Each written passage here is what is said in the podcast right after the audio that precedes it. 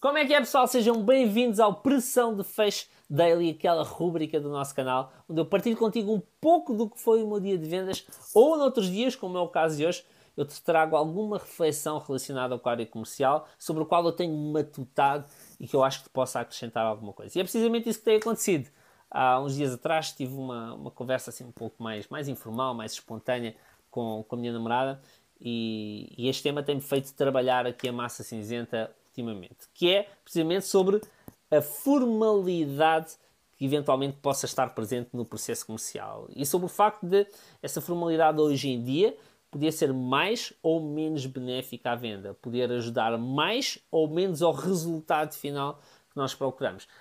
Perceber se o cliente está mais ou menos receptivo à formalidade ou à informalidade e, sobretudo, conseguir identificar em que situações é que uma ou outra deve estar presente. Eu acho que, para começar, acho que essa é a chave. Okay? Hoje em dia, nós, como comerciais, temos que estar cada vez mais atentos, temos que ter uma percepção cada vez maior à forma como aquele cliente em específico prefere ser tratado. Se a regradora que há, há uns anos atrás, ou há muitos anos atrás, era trata aos outros como tu gostarias de ser tratado, Hoje em dia essa regra de já está ultrapassada, já percebemos que, que, já não é a melhor forma de nós estarmos nos nossos relacionamentos.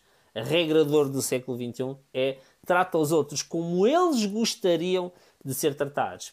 E para isso é muito importante nós termos uma sensibilidade comercial, um tato comercial cada vez mais apurado. Sobretudo numa altura em que há aqui uma mistura de gerações cuja diferença é muito acentuada. Hoje fala-se muito sobre uh, tudo aquilo que sejam processos formais e tratamentos formais uh, serem cada vez menos utilizados para passarmos a ter abordagens cada vez mais informais. Ora, isso resulta com muitos clientes, mas há muitos clientes ainda com quem não resulta. Eu vou dar um exemplo. Eu, quando entrei para esta empresa em que estou a trabalhar agora, em que trabalhava, trabalhava e trabalho B2B, uh, a minha abordagem no, nos telefonemas era sempre tratar a pessoa pelo primeiro nome. João, diga-me aqui que posso ajudá-lo. Rui, diga-me aqui que posso ajudá-lo.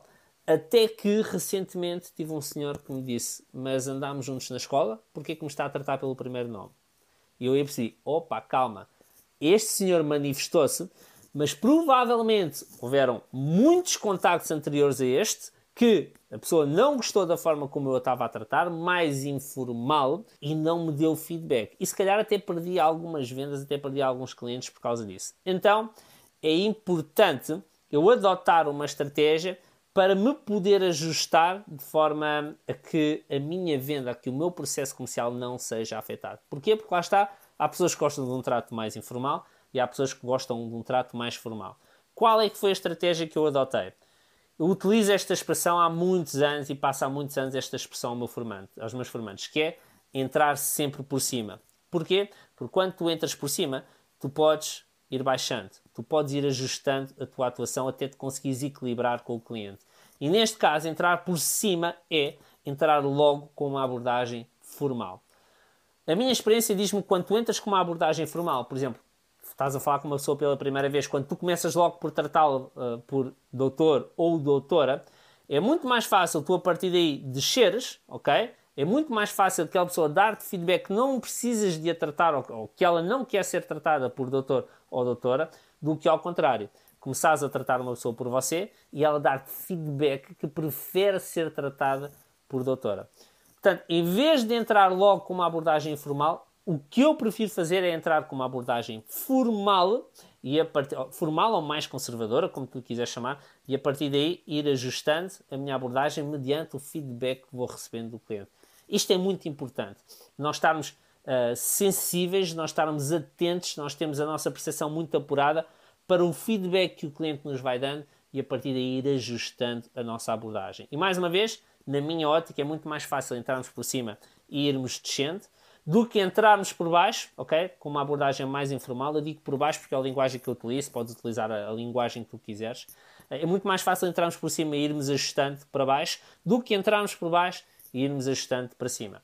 Eu falo não só em relação ao trato, mas como a tudo o resto, a todos os outros elementos que possam estar envolvidos no processo de venda. Por exemplo, a forma como eu me visto sempre foi, isso nunca deixou de ser formal. Eu sempre me vesti, mesmo quando trabalhava por conta própria, mesmo quando tinha a minha própria empresa, sempre me vesti de blazer, de fato e de camisa. e sapato, sempre. Havia empresas em que eu escolhia ir de gravata ou não. Mas independente do meio onde eu fosse, fosse um meio mais jovem, fosse um meio mais casual, ou fosse um meio mais adulto, mais conservador, mais formal, eu ia sempre de fato. E em alguns casos, por exemplo, quando ia a instituições bancárias eh, fazer um, um pitch, eu ia sempre de gravata. Porquê? Para chegar por cima num ambiente que tendencialmente já é muito formal. A partir do momento que eu vou recebendo feedback daquele ambiente, então aí sim posso ir ajustando a minha forma de me apresentar. Outro elemento que está presente na venda é os meios de comunicação, ou são os meios de comunicação. Por exemplo, no e-mail. Como é que os meus e-mails devem ser? Devem ser mais cordiais? Uh, se forem mais cordiais, a minha venda está mais próxima de acontecer? Ou devem ser mais, mais informais e devem ter um trato mais informal com o cliente? Devem ser mais polidos? Devem ter um, um conteúdo mais extenso, mais explicativo? Ou devem ser mais resumidos e devem ser mais straight to the point? Perceber que tipo de formalidade é que também esse elemento de comunicação existe. O meu cliente é um tipo de cliente que gosta de comunicar por mensagem, é um tipo de cliente com quem eu posso comunicar por WhatsApp, ou não, é um cliente que os meios de comunicação tradicionais para ele são prioritários. Eu tenho clientes que só querem trabalhar por e-mail, tenho outros que só querem trabalhar por telefone, tenho outros que tudo que sejam informações rápidas é o WhatsApp. Michael, por favor, não me envie e-mails. Envie-me um WhatsApp a dizer sim ou não. Envie-me um WhatsApp com o preço. Envie-me um WhatsApp a dizer se pode ser hoje ou se só pode ser para a semana. Tudo o que seja informação rápida, envie-me por WhatsApp. Mas, mais uma vez, isso resulta com alguns clientes e não resulta com outros. Ok? Por isso, presta atenção à formalidade que é necessária tu levares para o processo comercial. Não é o cliente, porque se é o cliente a ter que levar isso, tu já estás a começar no negativo. É a formalidade que tu tens que levar para o processo comercial e vai ajustando à medida que vais recebendo feedback. Não tenhas problemas com esta forma de atuar, ser formal, ser conservador, ser mais. Eu direi até, porque é uma expressão que muitos de vocês vão, são, vão entender e vão até identificar-se, até com uma abordagem um bocadinho mais velha, mais antiquada, porque isso ainda resulta e vai sempre resultar. Independentemente de ser uma pessoa mais velha ou mais nova, há pessoas mais novas que também gostam deste tipo de abordagem comercial, ok? Por isso, a minha dica para ti será sempre entrar por cima e a partir daí ir ajustando a tua atuação mediante o feedback que vais recebendo. Boa? Espero que esta reflexão também te tenha incomodado um bocadinho aí na tua massa cinzenta, que também te ponha a matutar um bocadinho e, na dúvida, testa põe no terreno e vê qual é que é a reação que vais receber do outro lado. É a melhor forma que tu tens de comprovar se aquilo que eu ou outra pessoa te passam, se é real ou não. Ok? Testa. E depois passa aqui, deixa o teu comentário, dá-me o teu feedback, que a partir daí eu também posso ir acrescentando a este conteúdo inicial. Boa? Um forte abraço. Este foi o Produção de Festelli e encontramos cá amanhã em mais um episódio. Subscreve. Boa? Fui! Um abraço.